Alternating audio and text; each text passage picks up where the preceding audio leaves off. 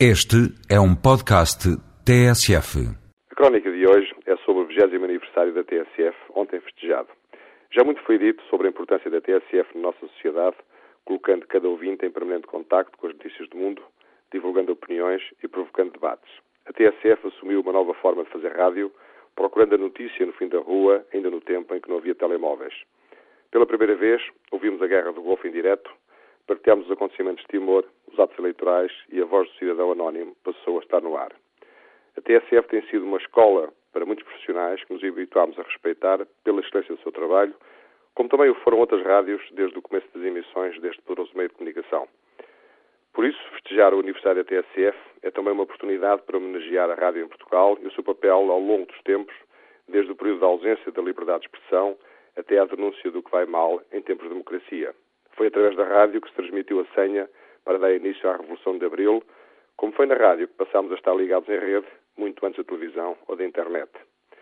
A todas estas inovações, a rádio soube resistir, reinventando-se, porque é feita por pessoas e para as pessoas que designa por ouvintes. A rádio é, sem dúvida, o mais antigo, mas ainda atual, meio de comunicação que liga as pessoas em tempo real, e a televisão, apesar do grande poder da imagem, não a conseguiu substituir. A telefonia sem fios, num sentido mais amplo do que a marca TSF, é mais um produto de engenharia e da vontade dos homens em comunicar. A palavra rádio tem origem no latim radius, que significa raio, e foi utilizada para designar um aparelho inventado em 1890, o radiocondutor, para transmitir através de ondas eletromagnéticas. A paternidade da telegrafia sem fios é partilhada e atribuída a Marconi, que patenteou o seu registro em 1896. A designação de telefonia sem fios surgiu quando foi possível transmitir a palavra e a música, substituindo-se a grafia do código de Morse por fonia. Consta que a emissão do primeiro programa de radiodifusão do mundo ocorreu nos Estados Unidos da América no ano de 1906. Em Portugal, esta matéria já era estudada na Escola Politécnica de Lisboa, na Academia Politécnica do Porto e na Universidade de Coimbra desde o século XIX. E a primeira transmissão ocorreu em 1924.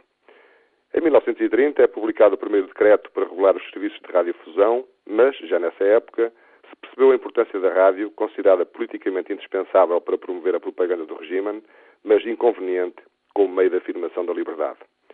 Como as rádios privadas começavam a surgir, alimentadas pela publicidade, o regime proibiu a publicidade nas estações de rádio a partir de julho de 1934, o que conduziria ao seu encerramento por falta de verbas.